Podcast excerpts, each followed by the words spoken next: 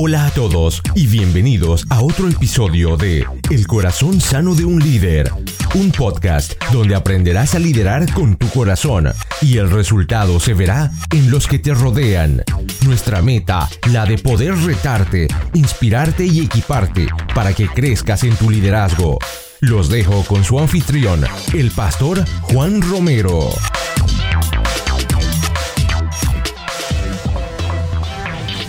Desde la ciudad de Calgary les habla su anfitrión y su servidor Juan Romero y les doy la bienvenida a este podcast El corazón sano de un líder en donde creemos que equiparnos no es opcional, es vital. Bienvenidos al episodio número 57. Gracias por acompañarnos el día de hoy, gracias por habernos elegido. Y como todos los meses, uno de los episodios está dedicado a darte de mi propia perspectiva, de mi propia experiencia.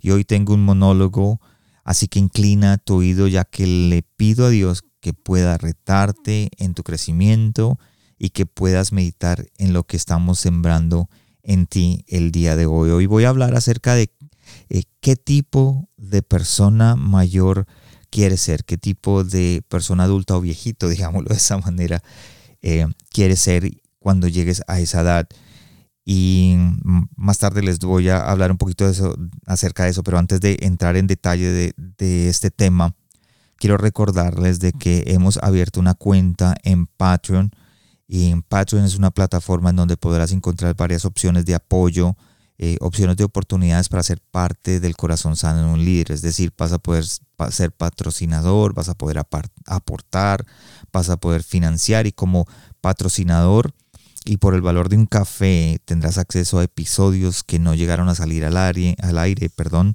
episodios o mensajes especiales y algo que estoy haciendo es que estoy grabando las entrevistas en, en video y quiero en algún momento poder subirlas para que ustedes puedan tener acceso a ellas por medio de Patreon, así que tienen que estar pendientes de que cuándo van a empezar a salir y cómo van a empezar a salir. Así que si estás interesado en ser uno de los patrocinadores, puedes ir a patreon.com, rayita ovícula o rayita hacia de arriba abajo en el corazón sano de un líder. O de la manera más fácil es ir a la página elcorazonsanodeunlíder.com donde aparte de encontrar todos los episodios anteriores, también vas a encontrar un enlace que te llevará a la página de Patreon. Así que no pierdas esta oportunidad de ser parte de este hermoso proyecto. Ahora sí que vamos al tema de hoy. Y no sé si ustedes se han hecho esa pregunta con la que comencé eh, en algún momento de su vida. ¿Qué tipo de persona mayor quieres ser? ¿Qué tipo de viejito quieres llegar a ser? Y les soy honesto, esta es una pregunta que nunca me hice, ni cuando tenía 20 años, tampoco me la hice a los 30 y de vez en cuando me la hice a los 40, pero ahora que llego a mis 50, sí, y sí, aunque tú no lo creas, tengo 50 años y le cuento, te cuento que estas canas no llegaron solas. Hago un paréntesis. La Biblia dice que las canas, en Proverbios 16:31 dice, las canas son una corona de gloria que se obtiene por llevar una vida justa y le doy gracias a Dios porque si tú estás escuchando este podcast y tienes canas, eh, no te avergüences de ellas porque está mostrando la gloria de Dios. Así que volvamos a lo mismo. ¿Qué tipo de persona mayor quieres ser? Y esta es la misma pregunta que te hago en estos momentos. Si no estoy preguntando qué clase de empresa quieres tener cuando llegues a ser un hombre ya de edad o qué clase de ministerio quieras tener. Estoy hablando de ti como persona, como un seguidor de Cristo. Para muchos de nosotros en el ministerio, nuestro desafío es totalmente diferente. Por ejemplo, en mi caso, no es el éxito lo que amenaza mi alma, sino la falta de éxito, la falta de poder cumplir ese propósito que tiene Dios para mí. Y esto a medida que envejecemos se nos convierte en una amenaza para nosotros. Cuando miramos de pronto hacia atrás, nos hacemos preguntas como, ¿será que he cumplido todo lo que Dios tiene asignado para mí? Eh, si el ministerio será que no resultó siendo como queríamos o hemos hecho lo mejor que hemos podido, pero más a menudo de lo que queremos admitir el ministerio ha sido más de cuidar ovejas que de liderar, aunque tenemos nuestros líderes que liderar ha sido más de cuidar ovejas. En muchas áreas de nuestra vida ha sido más mundano que milagroso. Y en otras ha sido más cobrador de vida que dador de vida. Y quiero que me entiendan algo. Los pastores escriben miles de sermones, dirigen miles de reuniones y preparan miles de presupuestos, pero 20, 25 años de empujar diariamente, de esforzarnos diariamente, de liderar, en algún momento esos años pasan factura. Podemos llegar a sentirnos agotados, fatigados, incluso cansados y hastiados del ministerio. Y la idea de un mensaje ya no hace en nosotros lo que hacía cuando éramos jóvenes, esa adrenalina que nos levantaba, eh, ya nos, nos levanta como lo hacía antes. Es en esos momentos de la vida donde somos muy, muy capaces como pastores de sacar de nuestra experiencia, de nuestro conocimiento para dar los mejores consejos, pero no sacamos de nuestra alma sana. Por fuera tenemos las respuestas, pero por dentro tenemos miles de preguntas. Y para complicar el asunto aún más las cosas, nuestra resistencia física comienza a disminuir. No quiero que me malinterpreten, no estoy diciendo que la pasión por el ministerio desaparezca, estoy diciendo que se siente diferente a cuando empezó nuestro ministerio.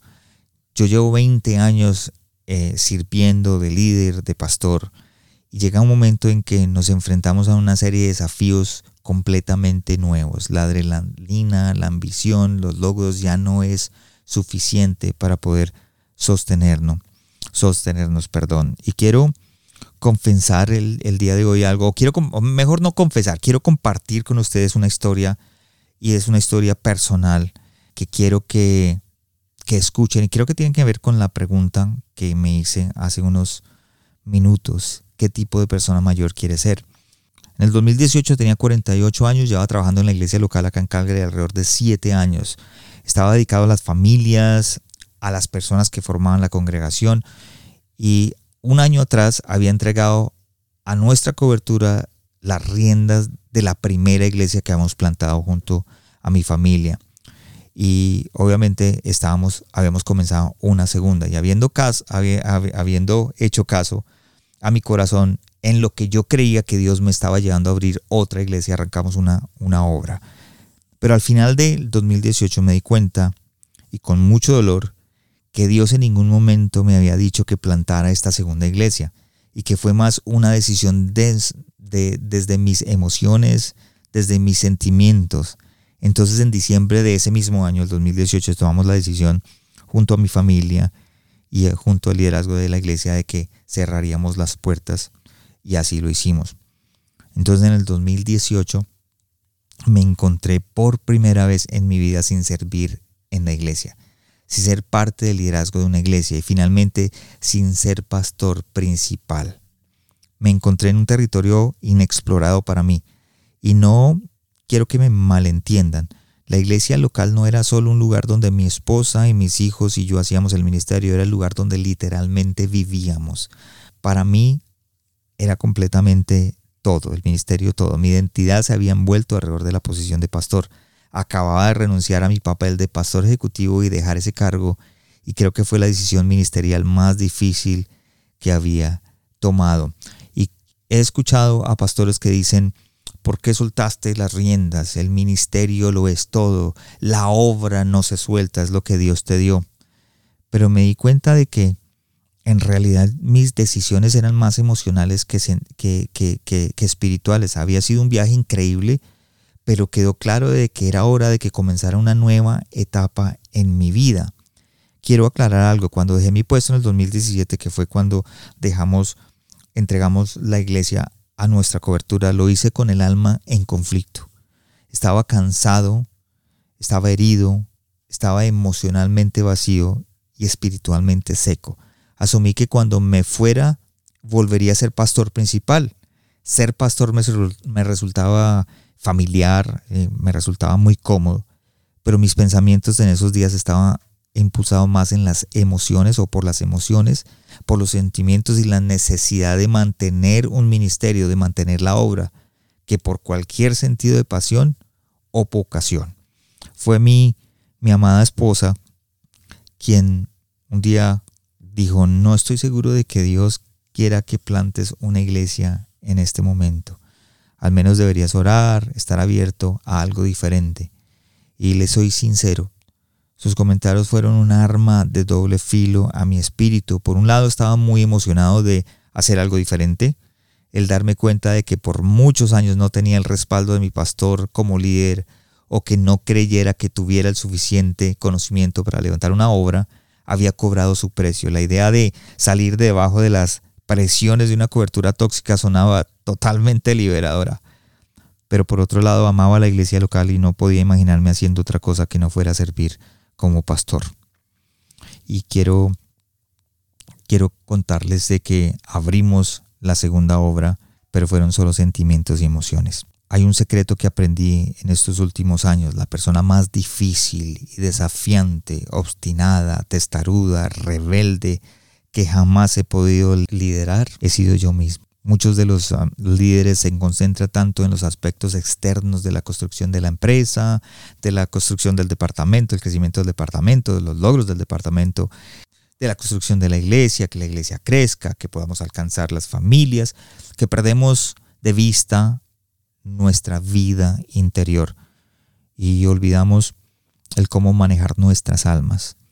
Cuando un líder se extravía internamente es fácil para él comenzar a hacer y a comprometerse en otras cosas y a dejar de prestar atención a su vida interior.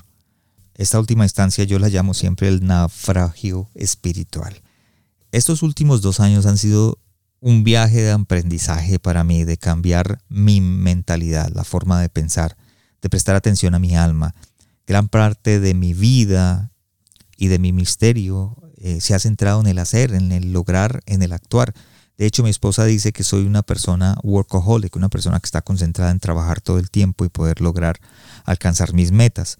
Uno de mis pensamientos diarios durante el tiempo que servía fue siempre decir después de todo lo que estamos haciendo tiene consecuencias eternas. Estamos sembrando en la eternidad. Yo voy a recoger cuando llegue al cielo. Entonces, ¿por qué no deberíamos estar en este momento trabajando el doble? El aprender a concentrarme en mi ser, el poder descansar y permanecer descansado y concentrarme en mi alma. Esto fue entrar a un territorio nuevo para mí. No sé si la única forma en que lo podía comparar, no sé si ustedes han podido escuchar el ritmo del corazón sano cuando late. Este ritmo no cambia, es inconfundible, pero cuando un corazón está en angustia, estresado, suena totalmente diferente. Nuestra alma funciona igual y su trabajo es poder establecer un ritmo saludable de cuidado a su alma, un, ritmo que mantendrá su familia, un ritmo que mantendrá su vida saludable y al mismo tiempo podrá mantener saludable el ministerio, su empresa, su departamento. Hay algo que yo siempre lo he dicho, ustedes me han escuchado decirlo, lo que pasa en casa se pasa a la iglesia, lo que pasa en casa se pasa a tu empresa, lo que pasa en casa se pasa a su departamento. Es porque todo está conectado por nuestra alma. Tienes que entender que tienes que estar dispuesto a mirar hacia adentro para identificar los ritmos del alma. Hay ritmos en nuestro corazón o en nuestra alma en este momento que son poco saludables y que se deben corregir. ¿Para qué? Para corregir el rumbo, para proteger las relaciones más importantes con el fin de ayudar a prosperar tanto tu vida como la vida familiar, como la vida ministerial, como la vida que de las personas que nos rodean. Uno de los días más saludables de mi vida fue cuando comencé adueñarme de mi salud espiritual. Algo que comencé a decirme constantemente es que yo no soy una víctima. Mi naturaleza disfuncional, mi naturaleza complaciente e impulsiva no fue el resultado de la presión externa o de la presión que estaba sintiendo por, por el ministerio o por mi cobertura, fue el resultado del quebrantamiento interno de mi alma. El día en que fui honesto conmigo mismo, asumí toda mi responsabilidad. Ese día fue el día en que comencé a ser libre. Algo que me tocó afrontar y me gustaría que ustedes lo afrontaran de igual manera y que de pronto este momento sea de revelación para ustedes, es el hecho de que la, en la vida o la vida que estoy viviendo es el resultado de las decisiones que yo he tomado. Todos tenemos circunstancias que no podemos controlar, pero sí podemos controlar el cómo respondemos a estas circunstancias. Ya que tenemos una idea de cómo es tu alma, volvemos entonces a hacernos esta misma pregunta. ¿Qué tipo de persona mayor quieres ser? ¿Qué tipo de hombre o mujer adulta quieres ser cuando llegues a tu vejez? Algunos han llegado a mayores siendo egocentristas, mientras que otros se han vuelto impacientes y cínicos. Otros han dejado que los últimos años lo amarguen para que se vuelvan hombres o mujeres gruñones, personas críticas de todo. Muchos simplemente viven en el pasado y ya no se inclinan hacia el futuro que pueden tener el futuro o hacia, el, hacia lo que el futuro puede traerles. Yo quiero que te hagas esta pregunta el día de hoy. ¿Realmente quiero ser una persona sana? Yo, por lo menos, quiero ser una persona libre, una persona sana. Quiero rodearme de personas que me ayuden a envejecer correctamente algo que me di cuenta es que me atraen los hombres y las mujeres que viven bien. Y, quiero que escuchen, aquellas personas que viven bien, no me atraen aquellas personas que viven en grande. Y quiero que seamos sinceros, aquellos que han estado en el ministerio durante mucho tiempo y viven bien no son tan fáciles de encontrar. Me pregunto, ¿por qué no hay más personas en los 50, en los 70, en los 80 cuyos años sean sus mejores años de vida, sus mejores años de ministerio. hay alguien que se llama Dallas Willard. Él dijo un día, nuestra alma es como una corriente de agua que da fuerza, dirección y armonía a todas las demás áreas de nuestra vida. Pero hay algo, tú no creaste la corriente de agua, Dios lo hizo, pero tú si eres el guardián y eres el responsable de esa corriente. En los últimos años he, aprendido un principio que me ha dado, que ha dado un cambio a mi vida. El poder cuidar, el cuidado personal, digámoslo de esa manera, no es egoísta. Es una buena administración de nuestro ser. Liderarse bien y cuidarse bien no es ser egoísta. Piensa en esto por un momento, piensa en, estas cosas en un momento. La herramienta más importante que Dios te ha dado para cumplir tus metas y tus sueños es tu alma. Una herramienta quebrantada, una herramienta sin filo, una herramienta rota, solo trae problemas. No avanzas y las cosas no quedan hechas bien. Ahora les cuento que yo personalmente todavía no he llegado completamente a ser libre, pero me encanta el camino en que Dios me tiene. Mi amor por Jesús es más profundo, es mucho más rico que nunca antes y Dios ha encendido en mí una pasión, una pasión para refrescarme, una pasión para nutrir y obviamente para nutrir y refrescar a las almas de miles de líderes cristianos por medio de este podcast. Es más, para mí este podcast es una oportunidad para compartir lo que yo y otros líderes hemos aprendido en este viaje hacia la salud mental. Nuestra esperanza es que se sientan animados, equipados para dar sus propios pasos hacia una vida abundante y que puedan cumplir todo lo que Dios les ha llamado a hacer. Y obviamente incluido ser saludables, ser santos y ser humildes. Antes de terminar quiero dejarles con algo que por mucho tiempo me habló y me dio fuerzas y es lo que dice Isaías 43 del 1 al 4. Y quiero que cambien el nombre donde dice Jacob, digan su nombre. Pero ahora Jacob, ahora Juan, ahora Antonio, ahora Pedro, eh, quiero que pongan su nombre. No sé cuál es tu nombre, pero ponla. Dice, pero ahora Jacob, escucha al Señor quien te creó. El que te formó dice, no tengas miedo porque yo he pagado tu rescate. Te he llamado por tu nombre porque eres mío. Ahora esto es lo que me ha me ha dado a mi vida. Cuando pases por aguas profundas, yo estaré contigo. Es decir, cuando estemos ahogándonos en situaciones, yo estaré contigo. Cuando pases por ríos de dificultad, o sea, cuando estemos por dificultades, como dice, Dice, no te ahogarás, yo estaré contigo. Cuando pases por el fuego de la opresión, no te quemarás. Las llamas no te consumirán, pues yo soy el Señor tu Dios, el Santo de Israel y tu Salvador. Yo di a Egipto como rescate por tu libertad. En tu lugar di Etiopía y a Seba. Entregué otros a cambio de ti. Cambié la vida de ellos por la tuya. Quiero que recuerden lo que voy a leer en este momento. Subrayenlo si tienen la Biblia. Porque eres muy precioso para mí. Recibes honra y yo te amo. No tengas miedo porque yo estoy contigo. Ese versículos, ese capítulo, como lo quieras decir, siempre fue algo que me levantó y que habló a mi alma y que me ayudó a sanar, que me ayudó a buscar ese ritmo en mi alma, un ritmo sano para poder alcanzar lo que necesitaba. Recuerda, no puedes deshacer el pasado y no puedes controlar todas las circunstancias, pero de algo estoy seguro y es que puedes trazar una nueva trayectoria, una trayectoria diferente hacia un nuevo futuro. Entonces termino con la misma pregunta. ¿Qué tipo de persona mayor quieres ser?